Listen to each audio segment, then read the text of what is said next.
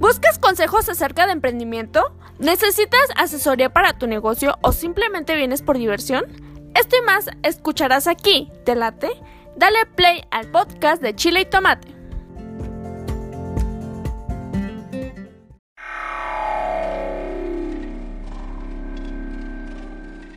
¿Quieres darte a conocer como músico o a tu banda? SR9 Music, estudio de grabación, producciones musicales, videos, distribución digital en todas las plataformas, registro de canciones y nombre artístico. Eso y más en una sola compañía. Revolución Social 122 Poniente, Colonia El Tecolote, 210 3553. SR9 Music.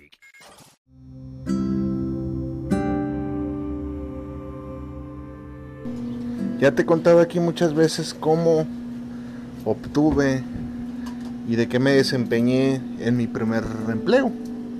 Hace ya muchos, muchos años. Parece que fue ayer, parece que fue hace unos minutos, pero no, ya fue hace mucho, mucho tiempo. Este, el cual estuve en ese trabajo. Las lecciones que aprendí, lo que trascendí, porque trasciendes, créeme que aprendes el entorno, la gente con la que trabajas, eh, lo que te desempeñes pues aprendes. Y ese trabajo, fíjate que ese trabajo, a pesar de que era pues un trabajo muy humilde, muy pesado, muy, si tú quieres llamarlo feo, me dejó un aprendizaje bárbaro, bárbaro. Yo, yo soy de las personas que cree, este, fíjate que iba a hacer un paréntesis. Hay mucha gente que a mí me ha llegado a criticar porque tengo gustos musicales variados, ¿verdad? Yo cuando era joven, cuando estaba en la secundaria, pues me gustaba la onda de, que estaba en ese entonces, que era escuchar rock. En ese entonces el rock estaba pues como en su mejor momento se pudiera decir, porque la ola inició en los 80 y estaba en su cúspide por ahí de los noventa y tantos. Y era cuando yo estaba en la secundaria, cuando empieza la rebeldía. Entonces pues me gustaba el rock, claro que sí. Pero luego pasa el tiempo y pues no sé, no sé, no sé por qué hay gente que se clava con un género. Yo eso siempre lo he visto así, un género musical, ¿eh? ¿eh? yo siempre lo he visto así, este, es como si tú dijeras, lo mejor son los tacos al pastor y ya no te gustan otros tacos, o sea, no te das chance de probar un taco de carnaza, un taco de carnitas, de tripita, o sea, es así. Entonces, ¿por qué hago esta comparativa? Porque yo soy de los de que, ah, me gusta tal canción, porque esa canción en particular me recuerda un una etapa de mi vida o me recuerda a alguien, porque también así sucede, o me recuerda algo, o estuve en tal situación cuando esta canción era un éxito. Entonces por eso mis gustos musicales son variados y hay mucha gente que pues no le gusta, ¿no? Y eso y esos gustos musicales han constituido en, en, la, mi forma, pues yo soy compositor, en mi forma de componer y de escribir. Pero bueno, eso es harina de otro costal. Te decía entonces que igual así los trabajos. Cada trabajo ha aportado algo a tu personalidad para ser como eres. Si somos analíticos nos vamos a dar cuenta que estás donde estás por las experiencias que has vivido. Ah, no mames, chef él. Ya se está poniendo metafórico. Claro que sí. Échate un clavado y di, si yo no hubiera atravesado por esta crisis, por este trabajo, por este eh, que tomé la decisión de abandonar tal trabajo que estaba en mi zona de confort y un día me levanté y dije, no más, no estarías donde estás actualmente. Vamos por ahí por el mundo apresurado, como los pastores de Belén que corren presurosos y se nos olvida de pronto que, que somos el producto de nuestras propias decisiones. Se nos olvida que la experiencia que nosotros hemos adquirido ha sido de fracasos y de victorias, pero más de los fracasos que de las victorias. Entonces lo dejamos para luego o a veces lo pensamos pero creemos que no y bueno, el detalle es que por allá, por en, ese, en ese empleo que yo tuve, este, eh, ya te comenté aquí que me tocó coincidir ahí, este, con mi señor padre, en paz descanse, y trabajó él también, este, y esa historia, esta historia es triste, pero a la vez la quiero compartir contigo porque trae muchas cosas buenas. Quiero que pares muy bien la oreja, este, te concentres en lo que te voy a decir, para que veas que de todas las buenas o malas experiencias, pues sacamos algo constructivo. Y hoy, precisamente hoy en el episodio Chile Tomatero, te lo vengo a compartir. Y pues ahí estábamos trabajando era la comunicación con mi padre pues nula. Él estaba en otra área como agente de ventas y yo como cargador. Así era. Él salía a vender, yo salía a repartir por mi lado y curiosamente fíjate que nunca nos encontramos ni él vendiendo ni yo repartiendo en la calle. Qué extraño, pero bueno.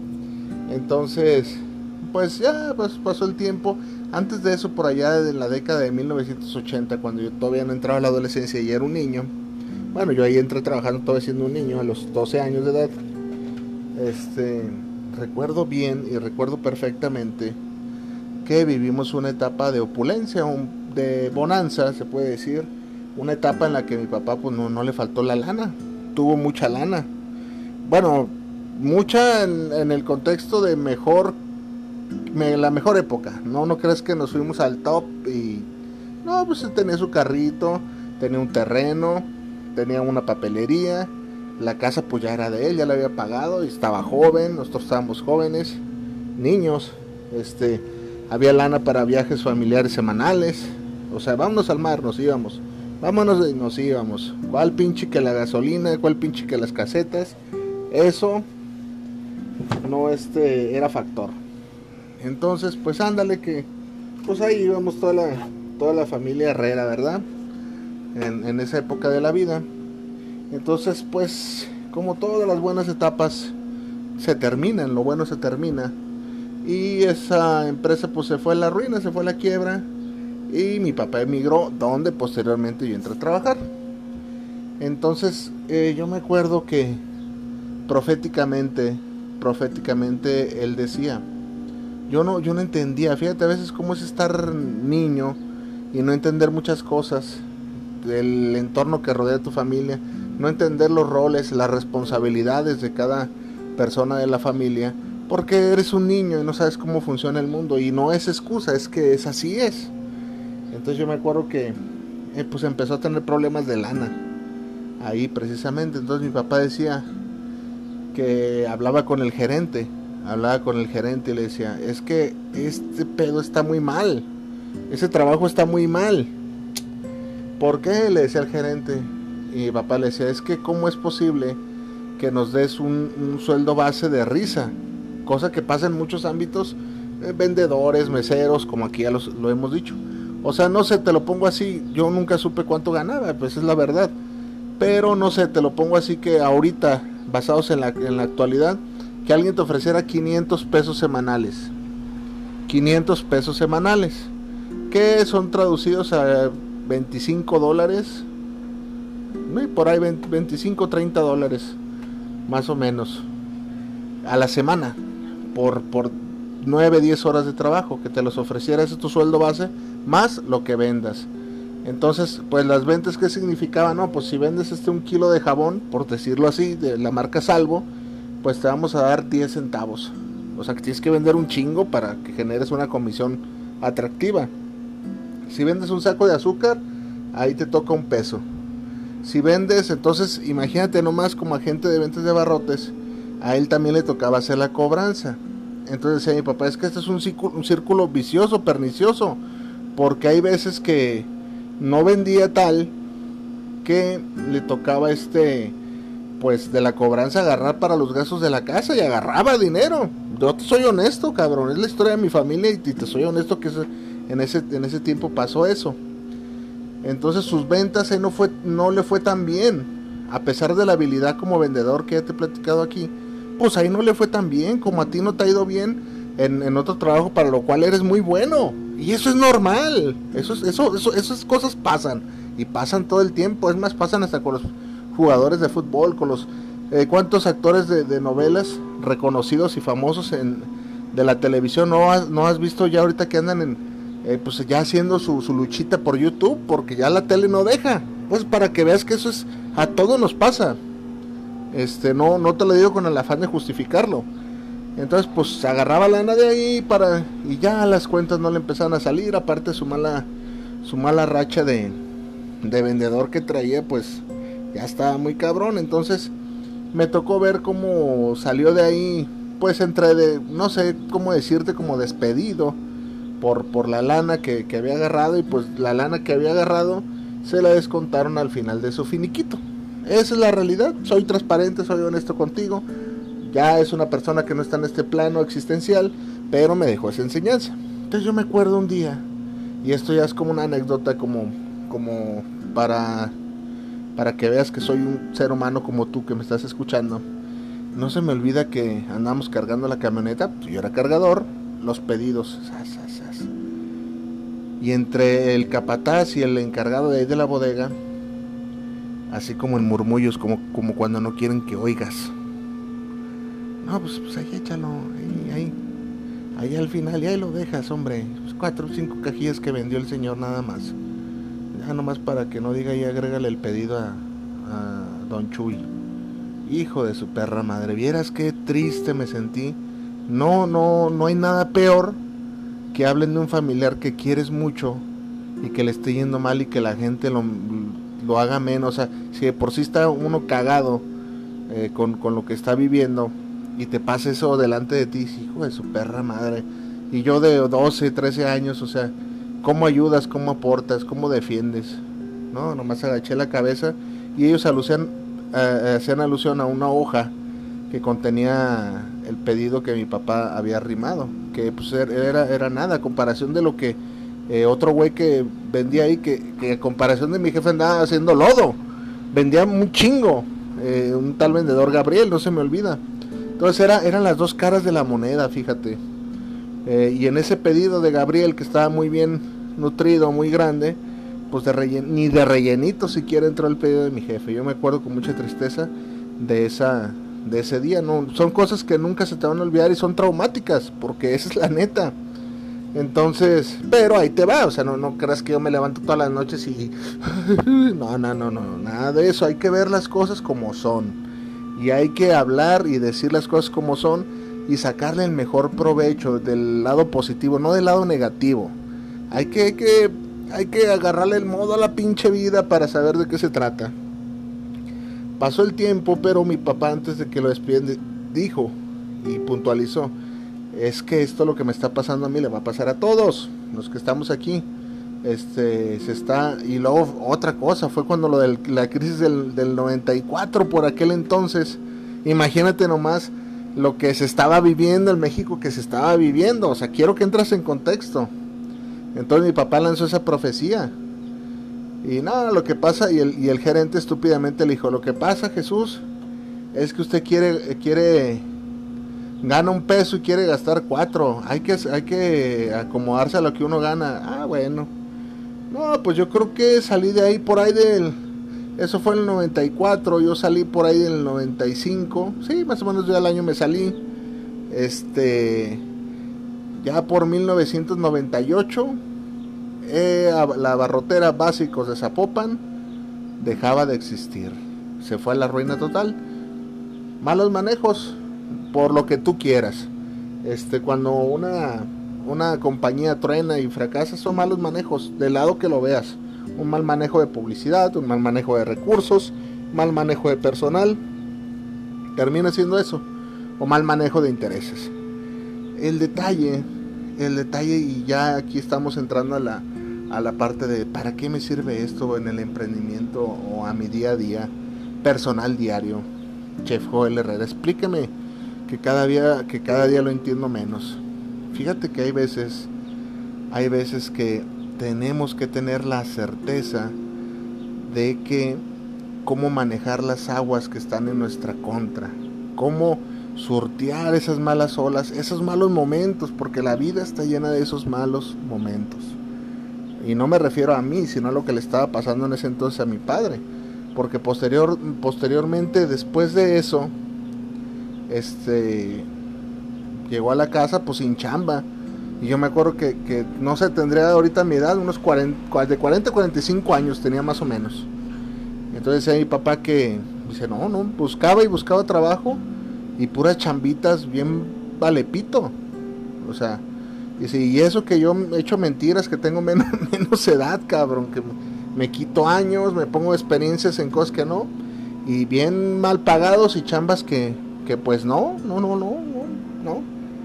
Entonces, este, no se me olvida que un día yo tenía un Sega Genesis. Y bueno, las cosas que cada uno de mis hermanos tenía, pues ahí estaban ahí en la casa. Y un día llegué, ya estaba el pinche Sega Genesis.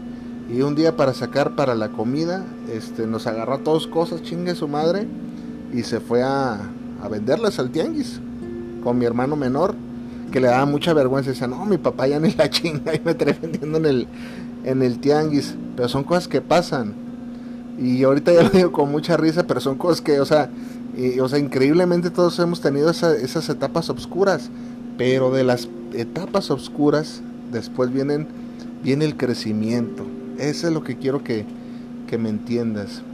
Difícilmente vas a obtener crecimiento de solo, de solo victorias. Y es cuando te toca a ti reinventarte. Las personas verdaderamente fuertes, quiero, quiero que te metas esto a la cabeza, las, las personas verdaderamente fuertes y resilientes y exitosas son aquellas que salen avantes de las crisis, que se rehacen. Ah, ¿cómo está eso, Chef, Chef Herrera? Muy fácil, mira, mi papá después de eso entendió y dejó ir que su ramo de la venta de abarrotes al, al mayoreo este, había llegado a su fin, su etapa concluyó e inició un pequeño negocio de serigrafía y después se puso a hacer llaveritos de resina con estampitas religiosas, oraciones, etiquetas para, y su negocio pues le dio pues para vivir los últimos años de su vida, por eso fue por allá fue el 98, ha de, haber empezado en el 99 más o menos. Nunca más volvió a ser empleado. Y es algo que yo le aprendo, él siempre fue emprendedor, ¿eh? o sea, la mentalidad siempre de, de buscar, de, de, no, de no pertenecer a alguien. Entonces por ahí fue del 98, 99, ya por ahí del 2005 pues fallecería.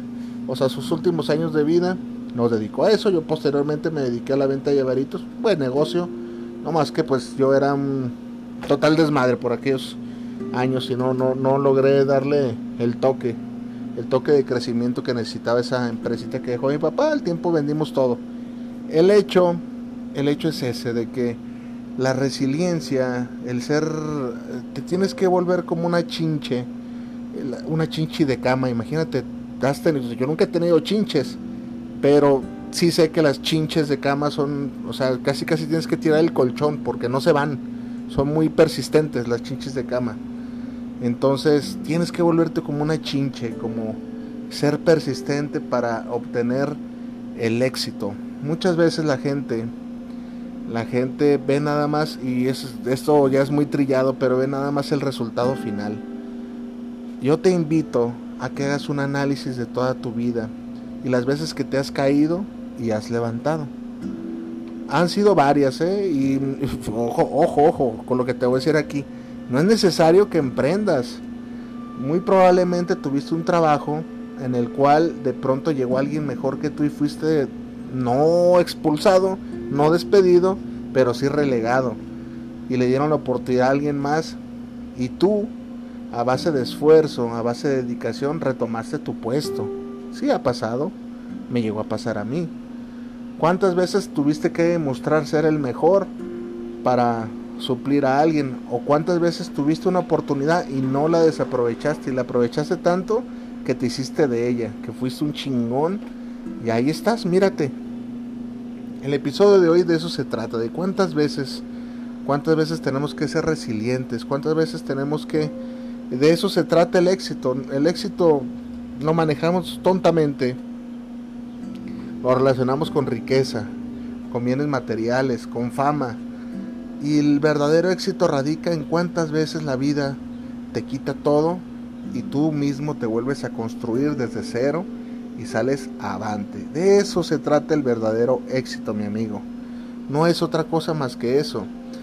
Experiencias malas, experiencias buenas, todos hemos, hemos tenido algún tropiezo laboral, algún este lapso sin trabajo o cuando encuentras el trabajo que no te gusta y estás hijo de puta, esto no me gusta para nada. Pero sin embargo te tienes que quedar ahí aferrado, te tienes que aferrar porque es parte de tu crecimiento. Si en este momento tú te encuentras en esa etapa de construcción, yo sé a lo que yo le llamo etapa de construcción porque te estás construyendo otra vez a ti mismo, relájate, no pasa nada, vendrán tiempos mejores. Yo sé que suena trillado y que probablemente es algo que todo el mundo te diría, ¿no?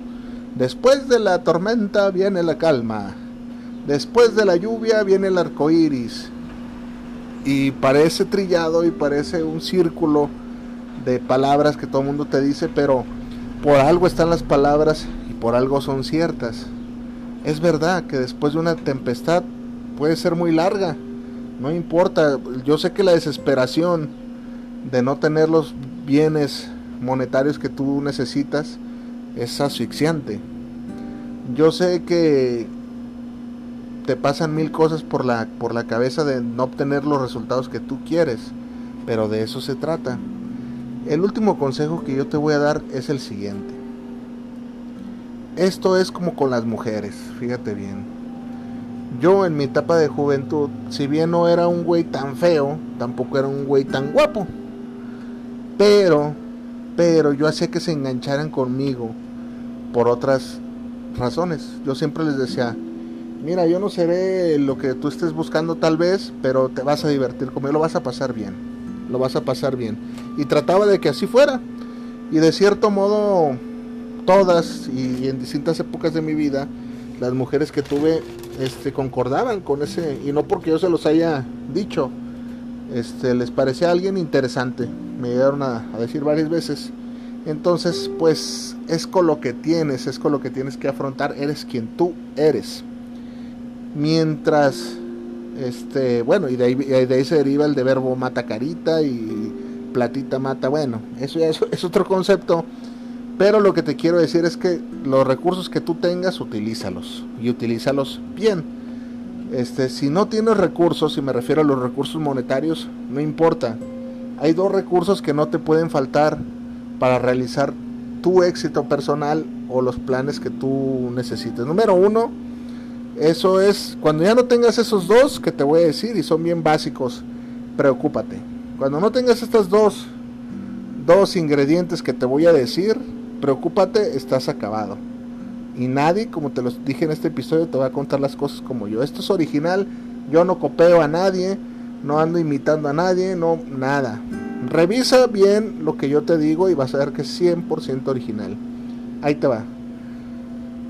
Número uno, primer ingrediente, salud. Número dos, planes a futuro. Ya sea mediano, corto o largo plazo. Si no tienes ninguno de esos dos, valiste pito, estás acabado. Tienes que tener uno de los dos. Si no tienes salud, estás acabado. Y si tienes salud y no tienes planes, estás acabado. Así de simple. Pero nosotros nos complicamos a veces la vida. ¿Y sabes por qué? Porque la vida nunca te regala nada.